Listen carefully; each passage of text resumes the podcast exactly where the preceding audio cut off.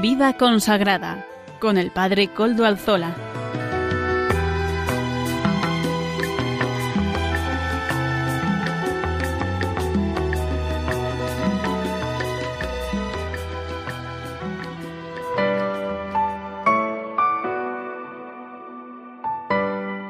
Buenas tardes amigos y amigas de Radio María. Son las 5 de la tarde, 4 de la tarde para los que se unen a nosotros desde las Islas Canarias. Bueno, las 5 y un minuto en mi reloj. Supongo que también en Canarias serán las 4 y un minuto.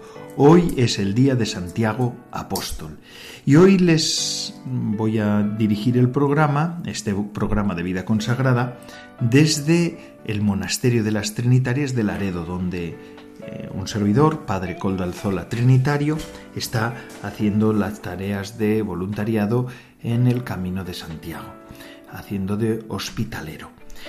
Además, hoy cuento aquí con la ayuda de, del voluntario Amaro Villanueva, que me está colaborando estos días y a partir de ahora va a ser uno de nuestros, uno de nuestros colaboradores habituales. Aquí desde Laredo, Cantabria. Buenas tardes, Amaro, ¿qué tal? Buenas tardes, Padre Coldo, y buenas tardes a todos los oyentes de Radio María. La verdad es que encantado de poder estar en este entorno incomparable de Laredo. Y además en este monasterio, dime que no. Y en este monasterio, por supuesto de las Madres Trinitarias. Hoy el programa va a ser muy especial y lo vais a ver. Primero vamos a dar paso, como siempre, a nuestros obispos, en este caso a don Joaquín María López Andújar y Canovas del Castillo, con la editorial, pero después vamos a tener varias entrevistas sobre el Camino de Santiago. Amaro, ¿me vas a acompañar durante esta tarde? Eh, padre Coldo, te voy a acompañar esta tarde y adelante.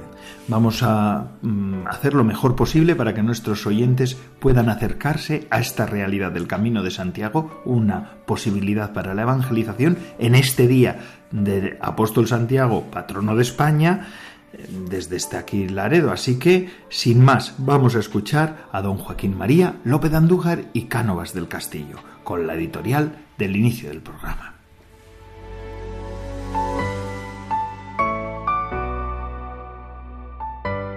Muy queridos hermanos y hermanas de vida consagrada, en los últimos números de la Constitución Apostólica, Urtus de Icuerere, antes de pasar a las conclusiones dispositivas, el Papa agradece en nombre de toda la Iglesia el testimonio admirable de las monjas contemplativas. El mundo y la Iglesia, dice el Papa, os necesitan como faros que iluminan el camino de los hombres y mujeres de nuestro tiempo. Efectivamente, la vida contemplativa tiene en nuestro tiempo un fuerte sentido profético y es un bien muy grande para la Iglesia y para el mundo. Su modo de vivir nos recuerda a todos los que muchas veces estamos enredados y agobiados por las ocupaciones diarias y por la seducción de las cosas terrenas, que nuestra vocación es la santidad y que solo Dios encuentra al hombre la verdadera alegría y la paz de corazón. El domingo pasado leíamos en el misa de estaba a los pies de Jesús escuchando su palabra. Marta estaba ocupada en las cosas de la casa. Cuando Marta, nerviosa y agobiada por sus muchas tareas, se queja por la aparente inactividad de María, el Señor le dice, Marta, Marta, estás nerviosa e inquieta por muchas cosas, pero solo una es necesaria. María ha elegido la mejor parte y nadie se la va a arrebatar. Podemos decir que las monjas contemplativas han elegido la mejor parte, han elegido estar con el Señor y en el silencio del claustro escuchar su palabra como esposas escogidas por Él. Y nada ni nadie les el privilegio. Hacer voz de virginidad significa testimoniar mundo la fuerza del amor de Dios en la fragilidad de la condición humana. La persona consagrada manifiesta lo que creen que es imposible, es posible y verdaderamente liberador con la gracia del Señor Jesús. En Cristo es posible amar a Dios con todo el corazón, poniéndolo por encima de cualquier otro amor, y amar así con la libertad de Dios a todas las criaturas. El voto de pobreza es dar testimonio de Dios como la verdadera riqueza del corazón humano. Frente a la idolatría del dinero que encadena hoy el corazón de mucha gente, la pobreza evangélica, aparece ante nosotros como un verdadero gesto profético en una sociedad que corre el peligro de perder el sentido de la medida y hasta el significado mismo de las cosas.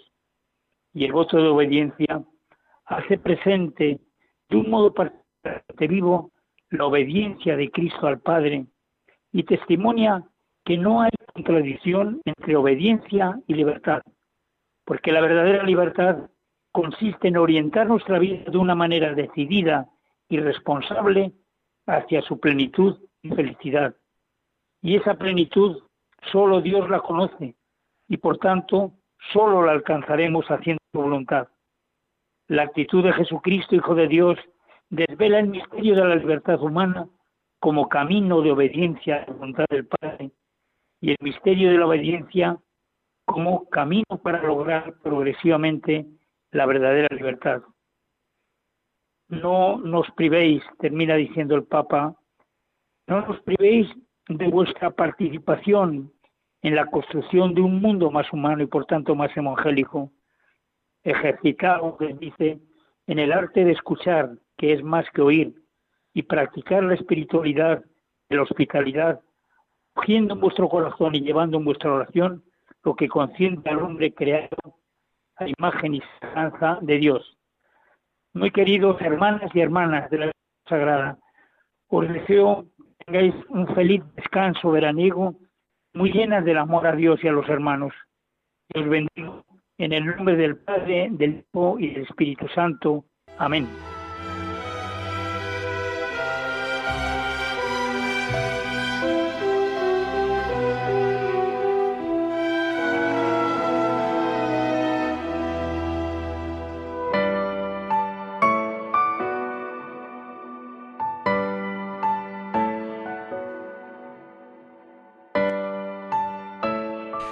Agradecemos a don Joaquín María López de Andújar y Cánovas del Castillo, obispo emérito de Getafe, estas palabras que nos ha dirigido en la editorial.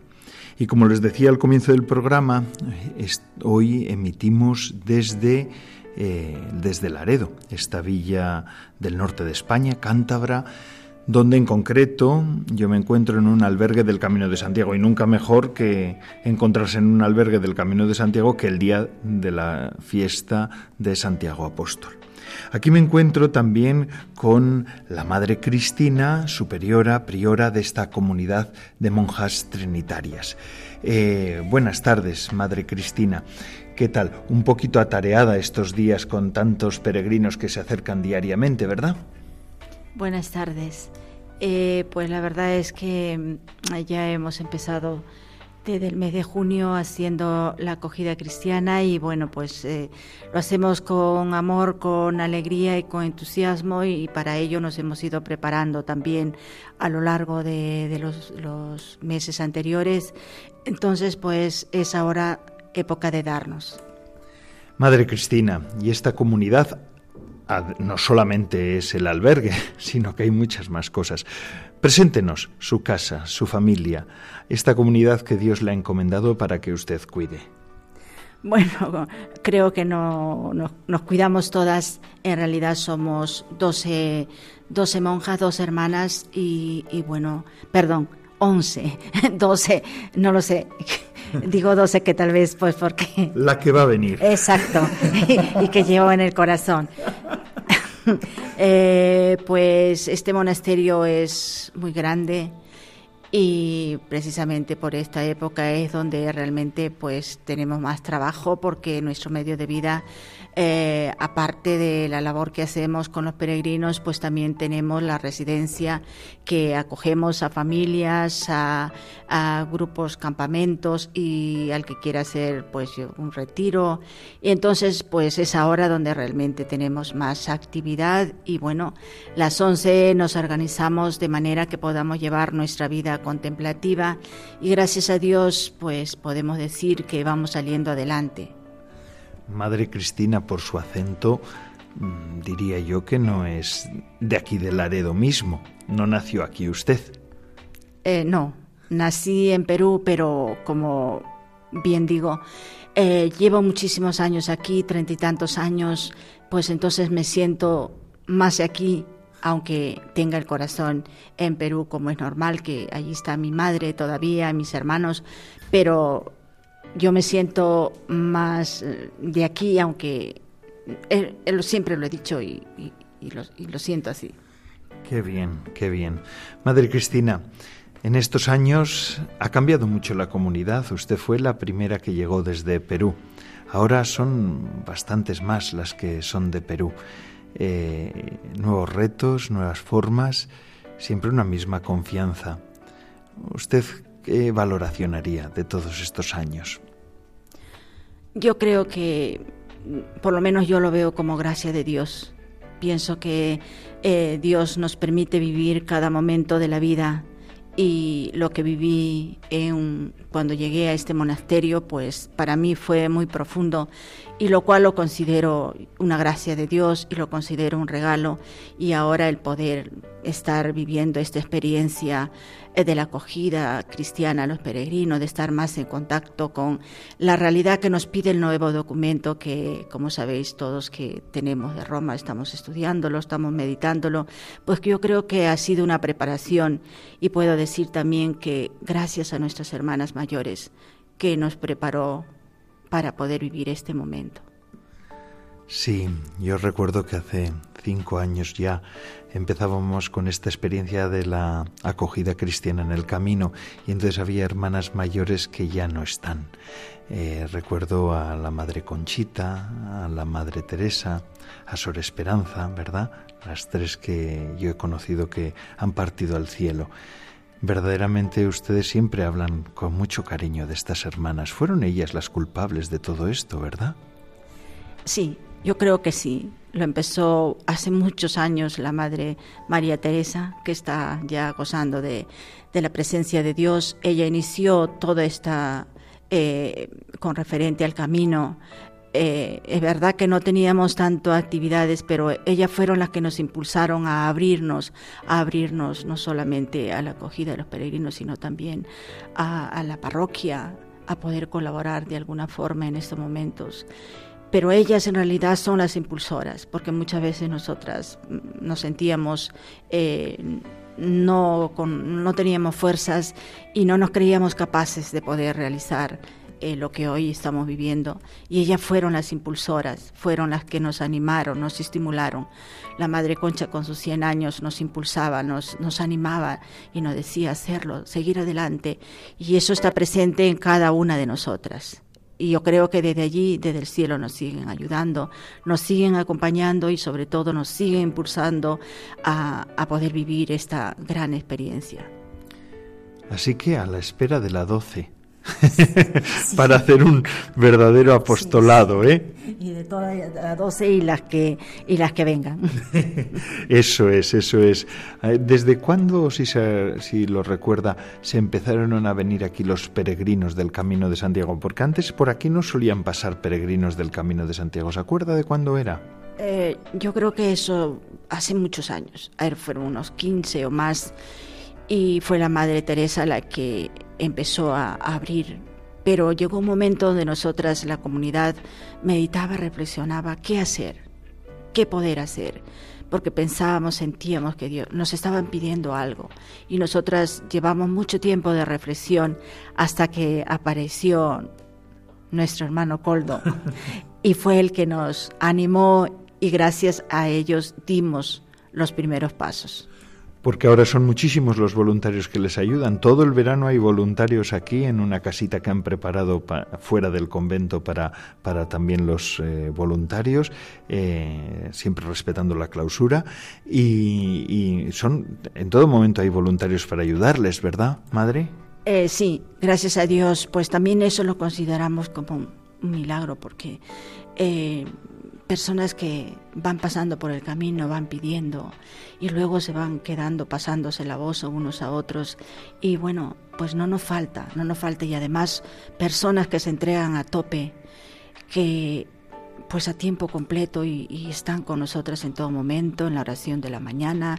Y bueno, son hasta los que cierran la puerta. Y bueno, pues de mucha, de absoluta confianza creemos.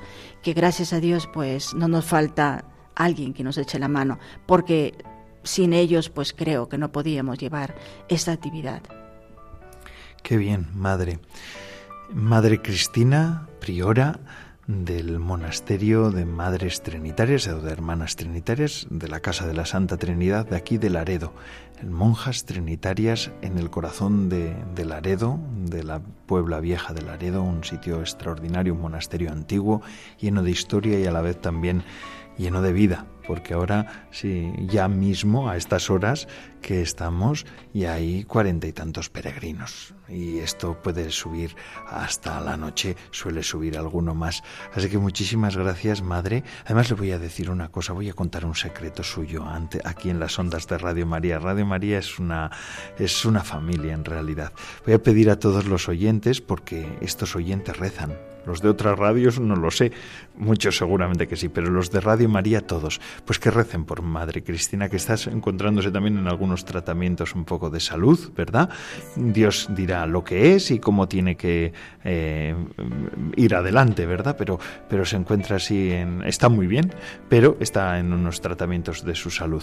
Así que vamos a pedir por usted y por su salud para que pueda seguir guiando, animando, bueno, no sé si guiando, guía el espíritu. Usted ayuda al espíritu espíritu a guiar la comunidad y a, ser la madre de, de, esta casa. Así que a partir de ahora muchísimos, muchísimos y muchísimas rezarán por usted. Estoy convencido. Muchas gracias, muchas gracias desde ya a todos los que eh, pueden oír Radio María y bueno, pues eh, unidos nosotras también rezaremos por todos vosotros y pues que el Señor nos ayude a todos. Muy bien. Eh, vamos a escuchar unos momentitos de música y seguiremos también entrevistando a otras personas que están relacionadas con esto de la acogida cristiana en el camino aquí en Laredo. Muchas gracias. Escuchen, escuchen y sigan aquí con el programa de vida consagrada.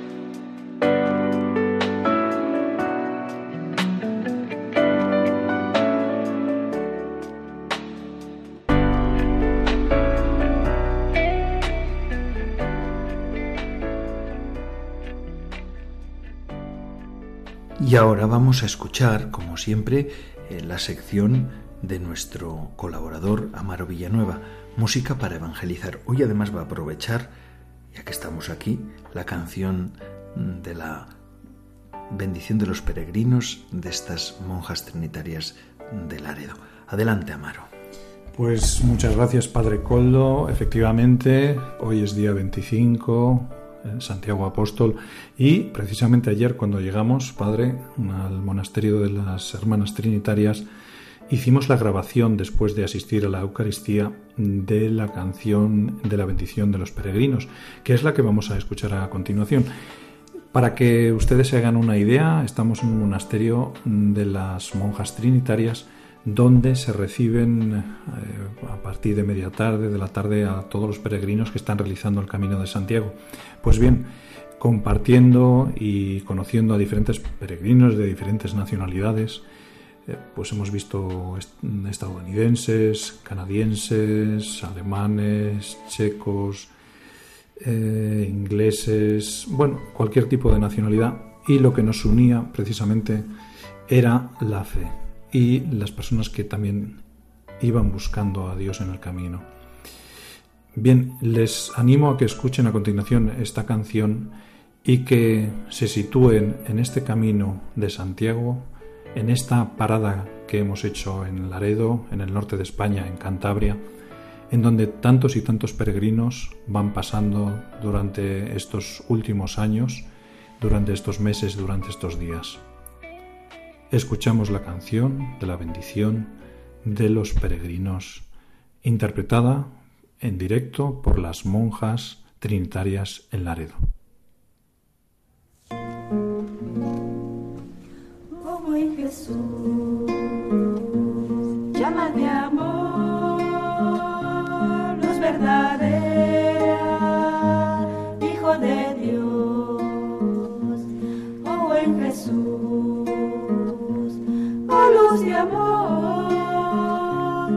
Venga sanar mi pobre corazón.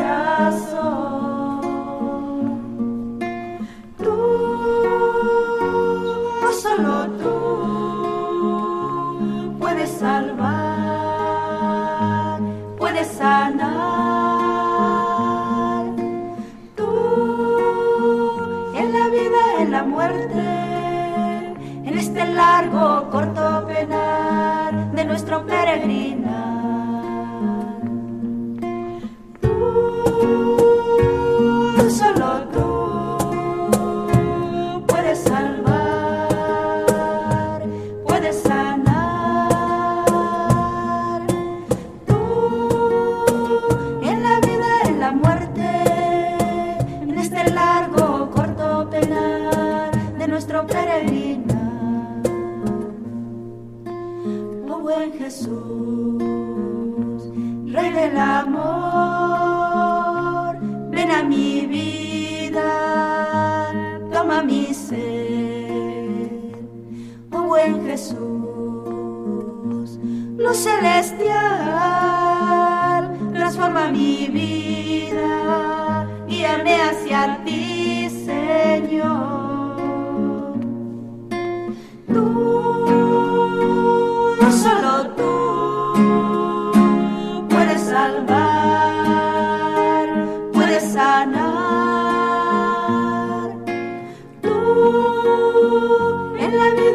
muerte, en este largo, corto penar de nuestro peregrinar.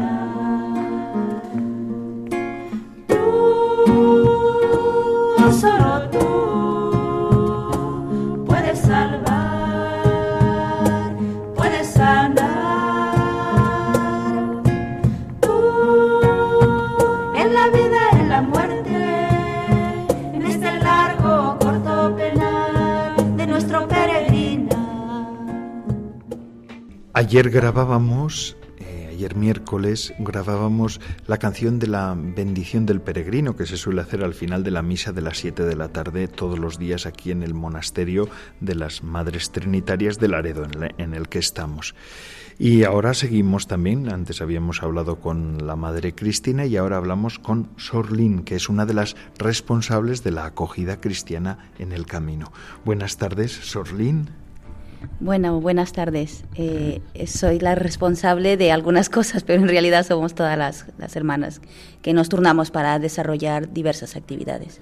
Eso es. Además, quizá alguno recuerde que el año pasado o hace dos años entrevistábamos a Sorlín. Entonces nos contó un poco su, su vocación. Hoy le vamos a pedir que nos hable como religiosa, como consagrada, como miembro de esta comunidad, que nos hable de esta actividad del- de la acogida cristiana en el camino. Eh, en realidad, todas están implicadas, pero mm, tú, Sorlín, sí que nos puedes contar alguna, alguna experiencia. ¿Cómo está yendo este año la acogida cristiana? O bueno, o si quieres nos puedes explicar de cómo, cuáles son las sensaciones que tú tienes sobre este, esta actividad de la acogida cristiana, este servicio de la acogida cristiana en el camino. Pues las sensaciones son magníficas, son estupendas. eh, eh, nos sentimos mm, muy contentas porque la gente se siente contenta, los peregrinos, las peregrinas. eh, se sienten acogidos y creo que es algo muy importante el que pueda el peregrino encontrar como un pequeño oasis en el sentirse realmente acogido, escuchado. Y las experiencias son muchas, no sé qué, qué- te podría contar, no sé, son muchas, muchas. Em, no sé, eh, Sí. A ver, vamos a ver. Eh, este año, ¿qué tal está yendo la temporada? Hay bastantes peregrinos. Cada año ha ido aumentando, ¿verdad? El número de peregrinos, más o menos. Sí, la verdad es que sí, desde que, mm, bueno, nosotras llevamos acogiendo a peregrinos desde los años 90, cuando se, se abre el, el albergue. Y bueno, pues cada, cada, cada año ha ido fluyendo más y a medida que ha ido aumentando, la- los peregrinos nos pedían algo más que la cama, ¿no? Ellos mismos nos, nos lo pedían. Y bueno, pues surgió el proyecto de acogida cristiana en unión con, con vosotros, los trinitarios, eh, laicos trinitarios, voluntarios. Y en el 2014 eso fue. Y bueno, pues empezamos con, con un buen grupo, entre una media de 30 peregrinos y la verdad pues que luego ha sido un boom, o sea, y desde el primer año hubo una respuesta muy positiva por parte de los peregrinos, porque ya en el 2014 hubo una, una peregrina de Escocia que llegó a Santiago, nos escribió una, un correo electrónico porque quería ser voluntaria aquí. Ella, ella se dio cuenta al pasar por aquí que teníamos necesidad de ayuda con el inglés, porque ninguna de las hermanas hablábamos inglés. Y ella vino y estuvo 15 días con nosotras y fue, la verdad, una ayuda estupenda. Y, y bueno, pues el, este año mm, llevamos desde mayo, o sea, todos estos años ha ido en afluencia a, a más. Y este año, en, el 2000, en, el, en mayo, ya había una buena cantidad de peregrinos que ya nos pedían la, los encuentros, la cena. Nosotras estábamos dedicadas a, a otras actividades de restauración del mismo albergue y de la comunidad nuestra y de también nos dedicamos en, en invierno pues a, a, formarnos espiritualmente, culturalmente y claro, nosotras no, no podíamos y, y, menos con, sin voluntarios. Pero a partir de junio sin voluntarios hemos empezado desde el 1 de junio a tener todas las actividades que, ofrecemos a los peregrinos y, y bueno, pues hemos, hemos, nos hemos ido turnando ahí con las hermanas hasta que a final, la última semana de junio ya vino la primera voluntaria, vino Nati, y bueno, pues a partir de ahí ya no nos ha faltado ninguno y está funcionando, la verdad es que recibimos más que damos, la verdad, por parte de los peregrinos. Qué bueno. Además, una de las cosas que suelen decir los peregrinos es que en el Camino del Norte, además hacemos utilizamos Radio María para hacernos eco de esto, en el Camino del Norte hay muy pocos lugares donde se hace esto de la acogida cristiana en el camino, más bien que las iglesias suelen estar cerradas. Sí, respecto a eso, los peregrinos nos anunciaban eso, que estaban las iglesias cerradas. Entonces, hace un par de años decidimos también dejar todo el día nuestra iglesia abierta, arriesgando a, a cualquier cosa, porque nunca se sabe lo que puede pasar. Eh, hemos oído noticias de, robos y de cosas, ¿no? Y, pero nosotras dijimos, no, no lo tenemos que hacer, tenemos que arriesgar. Y bueno, pues desde a partir de las 7 de la mañana está la iglesia, seis y media, siete está abierta la iglesia a lo largo del día para que todas las personas que quieran pues puedan pasar. Qué bueno. ¿Y alguna experiencia en concreto? Hace poco me hablabas eh, Sorlin, de un, de un profesor chino que pasó por aquí, ¿verdad? No hace tanto tiempo. No, en concreto el domingo pasado estuvimos, eh, estaban precisamente de voluntarios unos adolescentes jóvenes de 15, 16 años del grupo Scout Adara, de, de, precisamente de la parroquia donde estáis vosotros en, en Madrid, en Alcorcón. Y bueno, pues estaba un grupito de ellos y me encontraba yo en recepción y bueno, pues pasaron también muchos peregrinos. El domingo es verdad que ante tanta afluencia de gente también intentamos desconectar un poco, las hermanas necesitan un poco de, de, de desconectar, digamos, de todas estas actividades. Entonces el domingo por la tarde no hay. Y entonces les explicábamos a ellos pues que no había, pero que en la mañana sí que se, estaba la oración abierta de la comunidad y que se ofrecía la bendición del peregrino. Y bueno, pues en una de vino un, de un peregrino de China que era profesor y bueno pues eh, lo recibimos normal como a todo el mundo con la con la debida escucha y con la debida atención.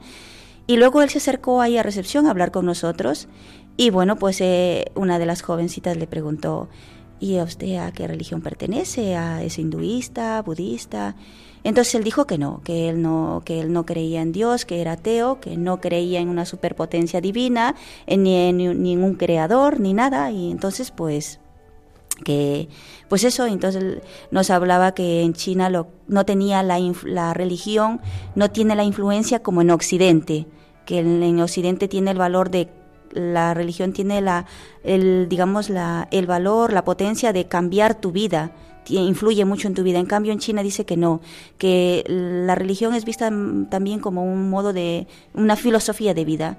¿no? Y entonces, por lo visto, él había leído mucho de filosofía y bueno, pues nos hablaba de esto, ¿no? De la superpotencia divina que en la cual él no creía.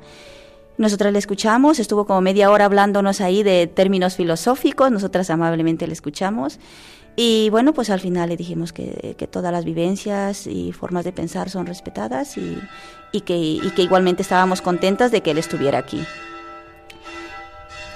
Y, y, después ha mandado alguna notificación más. Se oyen las campanas, claro, porque estamos en pleno en un monasterio y estamos en el claustro. Pues sí, el caso es que nuestra sorpresa es que en la mañana rezamos laudes y luego procedimos a la bendición del peregrino. Cuando en eso, pues nosotros con la verdad es que lo vivimos, nos centramos, nos centramos e intentamos cantar con el alma y con el corazón para que el peregrino pues pueda sentir que la música lleva a Dios también y entonces de eso somos conscientes y llena el alma y entonces pues cantábamos con todo nuestro corazón y en eso le vimos a él sentado recibiendo la bendición del peregrino y dijimos, pues va, qué sorpresa, ¿no? Porque lo que nos había dicho él, que pues que era ateo, bueno, nosotras, para nosotras fue una, una grata sorpresa, pero bueno, se quedó allí y luego fuimos al albergue para ya empezar a la, limpieza, eso de las nueve, nueve y media que empezamos la limpieza del albergue con los voluntarios y nos dimos cuenta que en el libro de las firmas de donde ellos nos dejan pues alguna notita a los peregrinos nos da las gracias por la bendición y nos dice que Él seguirá buscando la verdad vida y que había podido descansar aquí. Y bueno, pues para nosotros fue algo que, que nos ayuda a descubrir la, la gracia de Dios que Él actúa a través de nuestra pobreza. Qué bueno, qué bueno, Sorlín. Y de estas muchas otras experiencias también, ¿verdad? De gente de todo el mundo, de todas las naciones, pero especialmente de Europa.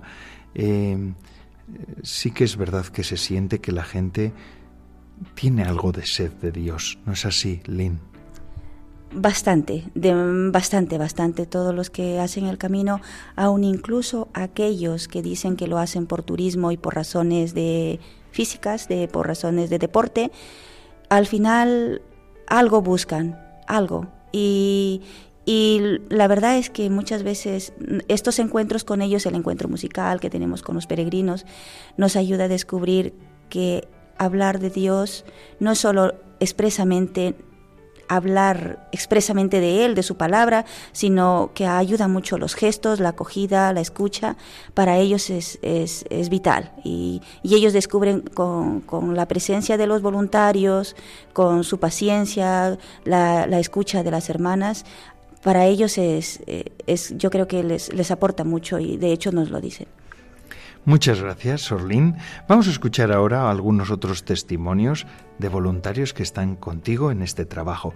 Gracias por posibilitar que todos los días haya un encuentro con los peregrinos, de que haya también la bendición del peregrino y todas estas cuestiones, porque sé que tú las lideras y tú eres un poco la que la que haces de speaker y de la que la que haces de guiadora de los encuentros. Eso también da da un sabor especial al albergue. Así que muchísimas gracias. Sé que estarás cansada, pero ánimo. No, gracias a, gracias a ti, a todo Radio María por prestarnos también pues esto, estos micros para, para poder a, a llegar a los demás y que los peregrinos también pues puedan se, eh, enterarse de lo, de lo que hay aquí y que, y que puedan invitamos a todos a que sigan pasando y, y nosotras encantadas de acoger a todo el mundo y a que haya voluntarios también, ¿verdad? Sí, sí, sin ellos, sin ellos es imposible. O sea, es verdad que está constantemente una hermana con, con, ellos, pero sin ellos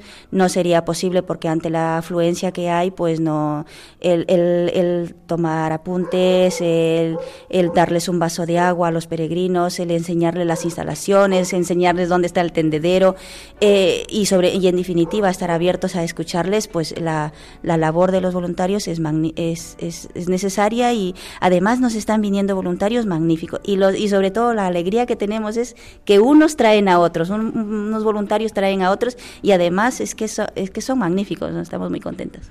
Muchas gracias, Orlín. Vamos a seguir con algunas personas más en esta, en esta tarde también. Pues seguimos en el albergue de peregrinos del Camino de Santiago de aquí de, de, Laredo, calle San Francisco en Laredo, en la villa laredana de Cantabria. Y ahora hemos hablado con dos religiosas, con dos monjas, la madre Cristina Sorlín, y ahora tenemos aquí una voluntaria, pero no una voluntaria cualquiera, porque es una voluntaria que nos llega desde Polonia, porque esto es el camino es internacional. Aquí tenemos el gusto de estar con, estamos ahora con Asia y Ana. Asia es la voluntaria y Ana es peregrina hoy, en este día de Santiago Apóstol, ha pasado por aquí con su familia y va a hacer de traductora, porque es la que sabe, sabe español. Buenas tardes, Asia. Buenas tardes, Ana. Buenas tardes. Buenas tardes. Eso es. Bueno, pues yo le pregunto a Asha y Ana nos vale de traductora, nos va a ayudar. Y agradecemos también a, a Ana. Asha, ¿cómo llegaste tú aquí? ¿Cómo fue tu llegada a este albergue del Camino de Santiago? Asiu, jak dotarłaś tutaj do naszego, e, naszego schroniska? Jak nas znalazłaś? Rok temu em, przemierzałam również, tak jak wielu pielgrzymów, Camino del Norte i 12 dnia mojej pielgrzymki trafiłam tutaj na nocleg. Tak się po prostu zaczęło. Eh, todo comenzó hace un año cuando estaba peregrinando, como todos los peregrinos de hoy. El día 12 de mi camino encontré ese albergue y caí aquí. ¿Y qué, qué pensaste cuando llegaste aquí? ¿Cuál fue tu, e, k- jakie były Twoje przemyślenia, kiedy trafiłaś tutaj i nagle weszłaś do tego, do tego miejsca? Pamiętam dokładnie każdą chwilę, którą tutaj spędziłam. E, Było to tak e, dla mnie oszałamiające doświadczenie, że, mm, że do tej pory pamiętam każde słowo i każdy gest, który tutaj zobaczyłam i usłyszałam. Eh, era una cosa que no olvidaré jamás en mi vida. Se me pone pelo de punta hasta hoy cuando recuerdo el primer, primer momento cuando crucé el umbral de este lugar. Todo aquí, absolutamente todo, desde el primer momento fue espectacular. Muy bien. Y aquello se convirtió en que después quisiera ser voluntaria de la acogida, ¿no es así? To się później zmieniło w Twoją chęć bycia wolontariuszem w tym właśnie miejscu? No nie od razu, bo, bo najpierw e, spędziłam tutaj oszałamiający też wieczór, e, począwszy od mszy świętej, wspólnej kolacji czy spotkania. I wtedy już czułam, że to jest miejsce inne niż wszystkie inne schroniska, w których byłam. Eh, no de, de golpe, era un proceso madurar por dentro cuando necesitaba ese momento de la misa que vivía aquí por primera vez, del encuentro con las hermanas, de la cena compartida, todo eso fue un proceso que maduraba dentro de mí. Muy bien. Y ahora estás... ¿Cómo te sientes cuando llegas a esta casa? I dzisiaj jak się czujesz, kiedy tutaj przyjeżdżasz, kiedy tutaj jesteś? To jest mój drugi dom. E, Już teraz e, wiem, że mam dwa domy, jeden w Polsce, drugi w Hiszpanii. I wiem, że zawsze tu będę mile przyjęta i wiem, że, że to jest też część mojej misji w życiu, być tutaj i pomagać pielgrzymom. Eh, ahora sé, ahora estoy convencido que eso es mi segunda casa. Tengo una casa en Polonia y otra aquí en España y sé que cada vez que, que vendré aquí voy a estar bien recibida con la puerta abierta. Y aquí hay misión para mí porque aquí me siento importante, me siento mm, que mi labor es necesario para la gente que está alrededor mío. Pues muchísimas gracias, Asha. Rezamos también por ti. Pues desde Polonia, ahora otro voluntario en este albergue del Camino de Santiago de Laredo, de las monjas trinitarias de Laredo, es Pedro. Pedro tiene 19 años y no llega desde Polonia, llegas desde más cerca, desde Madrid. Sí, desde, desde Alcorcón, desde el Colegio de los Trinitarios allí en, en Alcorcón. Pero bueno, tú no vives en el colegio. No, no, no, vivo en Alcorcón y he sido estudiante del, del centro y ahora pues pertenezco a la parroquia también. Muy bien, Pedro. ¿Y qué hace un chico de 19 años mm, de voluntario en un albergue como este? Pues bueno, todo empezó hace tres veranos que vine una tarde a conocer el albergue con, con mis padres y bueno, pues me explicaron que aquí las hermanas necesitaban ayuda pues de todo tipo, pero principalmente eh, con los idiomas, porque viene gente de muchísimas nacionalidades Y bueno, pues el verano pasado ya eh, me decidí a venir unos días a colaborar con las hermanas, pues a traducir lo que hiciera falta, sobre todo inglés, y bueno, a todo lo que me pidieran, aquí se está a la orden, a lo que se necesite, eh, si hay que limpiar, lo que sea. Y bueno, pues ya este verano también he venido otros unos cuantos días, pues a lo que se necesite. Así que eres reincidente, nada más que reincidente. Pero qué pringao, te dirán algunos de tus amigos. No, no, la verdad es que es una es un tiempo muy gratificante para mí, unos días pues duros porque se trabaja y uno acaba cansado, pero lo que recibe de los peregrinos es, es tremendo. Cada pequeño detalle que tienes tú con ellos eh, te lo devuelven multiplicado por mil y también las hermanas son, son la verdad muy agradecidas y, y el cariño que siento aquí pues es, es algo muy gratificante para mí. Muchas gracias Pedro. Además yo que estoy con Pedro, eh, digo que él va desde la oración de la mañana hasta el final de la, del día, está ahí al pie del cañón. Gracias también porque estoy convencido de que tú sales muy enriquecido de todo esto, ¿verdad? Sí, sí, vamos, por supuesto, es... Eh, yo creo que la mejor parte del verano para mí es, es el momento en el que más, más me relajo, más, más gano para mí. Es, y durante todo el año se, se nota, se nota. Pues desde el claustro de Laredo Ahora mandamos esta invitación a todos los oyentes que quieran. Eh, las hermanas trinitarias son muy fáciles de encontrar. Eh, son las monjas trinitarias de Laredo, el monasterio trinitario de Laredo. Necesitan ayuda, necesitan voluntarios. Aquí gente que sepa también idiomas viene muy bien. Aunque toda ayuda es necesaria, los idiomas vienen estupendamente. Así que aquí tenéis un sitio extraordinario para hacer evangelización. Verdaderamente es un kairos del Espíritu Santo un tiempo propicio para hacer evangelización.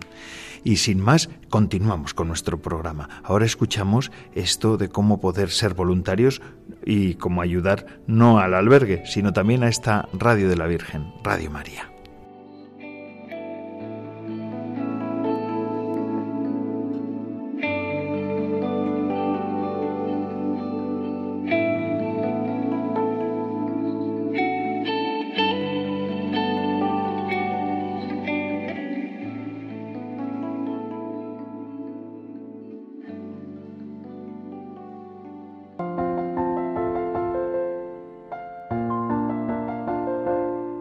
Este tiempo veraniego, en el que a todos nos gustaría descansar de las ocupaciones habituales, recordemos que lo más importante es el descanso del corazón, que brota de la certeza de vivir apoyados en un amor fiel, gratuito e incondicional, suceda lo que suceda en nuestras vidas. La dolorosa experiencia de tantas rupturas, infidelidades y abandonos puede hacernos pensar que ese deseo es solo una utopía irrealizable en nuestra sociedad. Sin embargo, nosotros sabemos que Dios es amor, que su palabra se ha hecho carne y que consiguientemente Dios nos ama con corazón humano. Sí, somos amados incondicionalmente y por encima de nuestros méritos por ese corazón que nunca dejará de latir por cada uno de nosotros, en verano o invierno, salud o enfermedad, días de bonanza o de tormenta.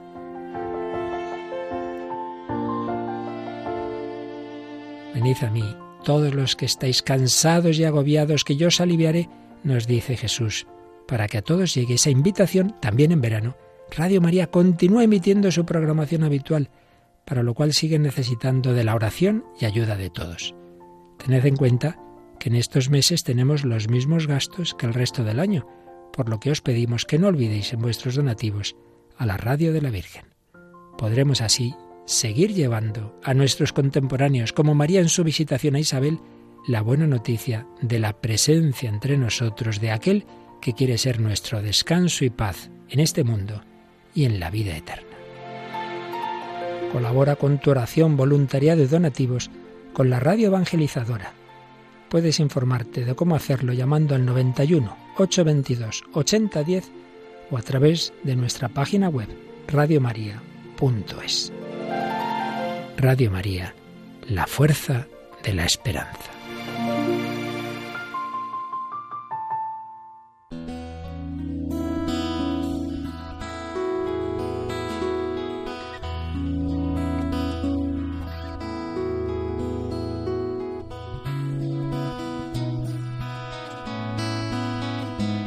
Buenas tardes amigos de Radio María, este próximo domingo, 28 de julio, la Iglesia celebra el domingo 17 del tiempo ordinario.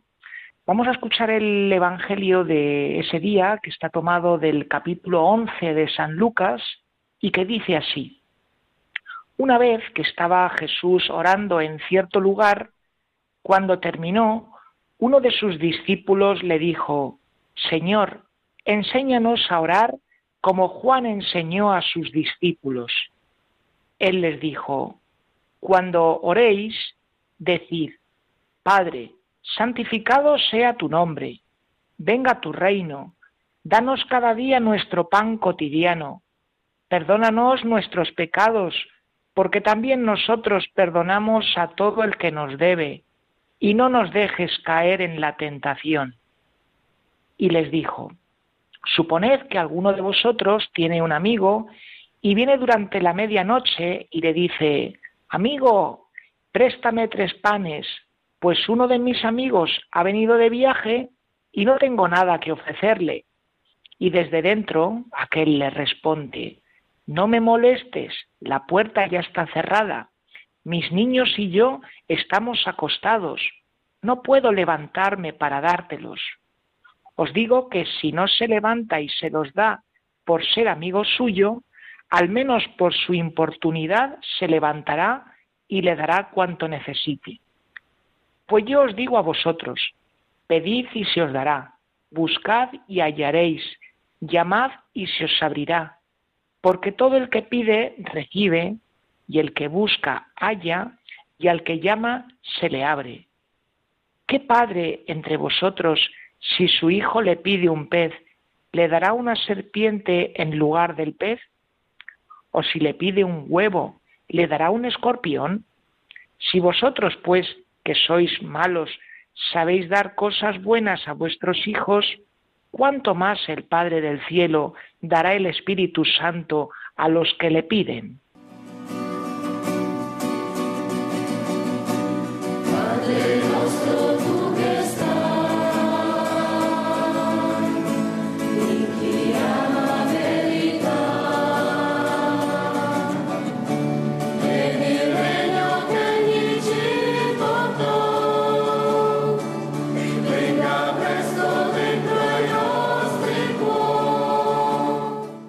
Oyentes, acabamos de escuchar a San Lucas contarnos en el Evangelio que Jesús estaba orando y que los discípulos pues le piden que también a ellos les enseñe a orar.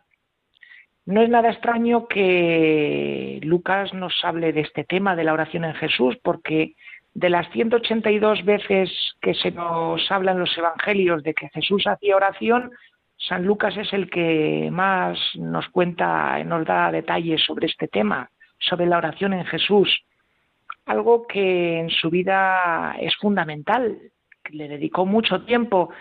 ¿Por qué motivo? Pues porque en la oración él se sentía, revivía la experiencia de ser hijo amado de Dios y todo eso le ayudaba a encauzar su misión a buscar hacer la voluntad de Dios y a encontrar sentido en todas las cosas que le sucedían. Jesús, ante la petición de sus discípulos de que le enseñen a orar, pues los enseña la oración del Padre Nuestro. Una oración de la cual algunos comentaristas, como puede ser el Papa Benedicto en su libro Jesús de Nazaret, pues dicen que Jesús, cuando enseña a los discípulos el Padre Nuestro, está haciendo algo que solían hacer los maestros o los rabinos que tenían discípulos, que era tomar la oración judía de las 18 bendiciones y como era una oración muy larga, hacer como un resumen. Y ese resumen, que es para nosotros el Padre Nuestro y que Jesús ofrece a sus discípulos, pues es un resumen perfecto de lo que es la espiritualidad de Jesús y lo que tiene que ser la nuestra. Entender cómo es ese Dios con el cual nos relacionamos y cómo tiene que ser nuestra relación con el prójimo, con las personas. Respecto a cómo es Dios, pues Jesús lo resume con la expresión Padre nuestro. Padre, Él tantas veces se dirige a Dios llamándole Padre e incluso también llamándole Abba, que es lo que nosotros traducimos como papaito. El hecho de invitarnos a relacionarnos con Dios como un padre, pues es algo que no deja de ser llamativo, porque te está invitando a que sientas a Dios como un papá, no como un jefe o un juez o un prestamista de favores, sino un padre, aquel que es el creador. Y por tanto, si Él es padre, pues nosotros somos hermanos y tenemos la gran misión, la gran herencia de dar continuidad a su imagen, a su vida. ¿Cuántas veces se le puede decir a un niño, eres clavadito, eres igualito que tu padre? Bueno, pues algo así nos sucede a los cristianos. Somos clavaditos a Dios, o eso es lo que tendríamos que ser, ¿no? Estamos llamados a ser la imagen viva de Dios. Luego también eh, San Lucas, a diferencia de Mateo, que son los dos evangelistas que nos mm, dan la oración del Padre Nuestro, Lucas, como escribe para cristianos de origen pagano, él en su exposición del Padre Nuestro, después de presentarnos la oración del Padre Nuestro, pues presenta dos parábolas para recalcar a esos cristianos de origen pagano que orar es importante, por lo tanto no basta con rezar un día de vez en cuando o un minutillo al día, sino hay que dedicarle pues un poco más de tiempo. Y estas dos parábolas, una de ellas es la del vecino, a ese que está acostado, que se presenta otro vecino, que le pide que por favor que salga a darle pan, y el de dentro le dice que no puede levantarse, que no le moleste porque si se levanta pues va a organizar un tinglao muy gordo, va a despertar a todos los que están durmiendo con él en casa. Y nos refiere esta parábola como aquel hombre que estaba durmiendo al final pues acaba cediendo a la petición de su vecino y se levanta para darle el pan. Todo esto, ¿para qué? ¿Para qué nos lo refiere San Lucas en estas parábolas? Pues para que nos demos cuenta de que la insistencia en, en la oración es necesaria. Es necesaria esta insistencia no tanto para convencer a Dios de algo o hacerle cambiar de opinión, sino para que nosotros, pues poquito a poco vaya calando la forma de ser de Dios y empecemos a mirar el mundo con sus ojos y revivamos eso de ser hijos y ser hermanos. Bueno amigos, hasta aquí nuestro comentario.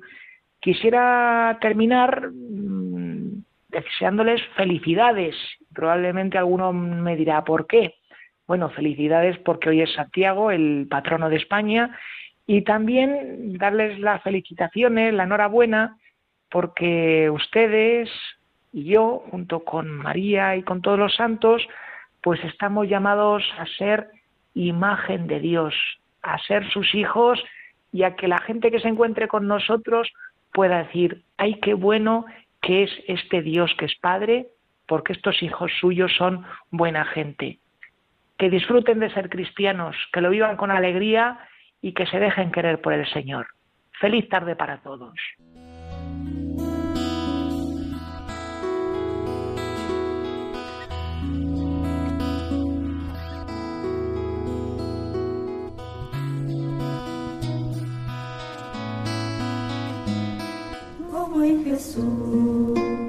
Y hemos escuchado también estas últimas palabras del Padre David sobre el Evangelio del domingo. Y con ellas acabamos nuestro programa.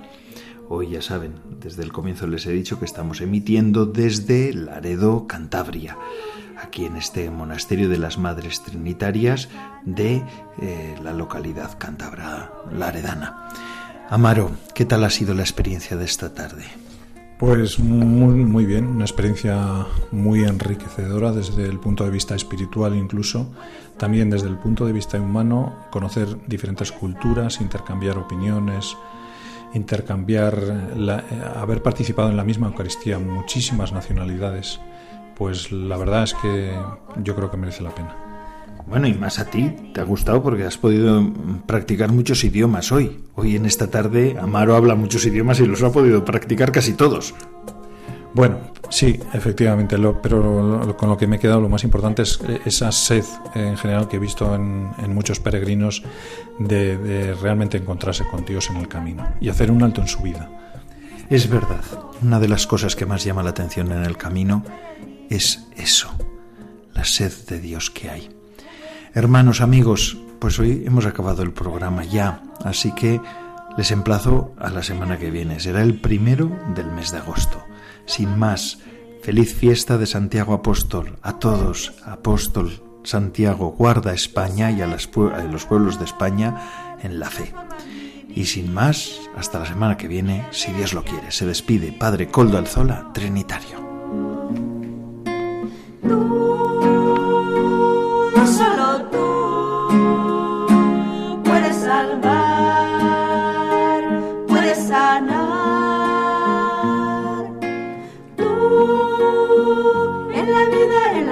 En este largo, corto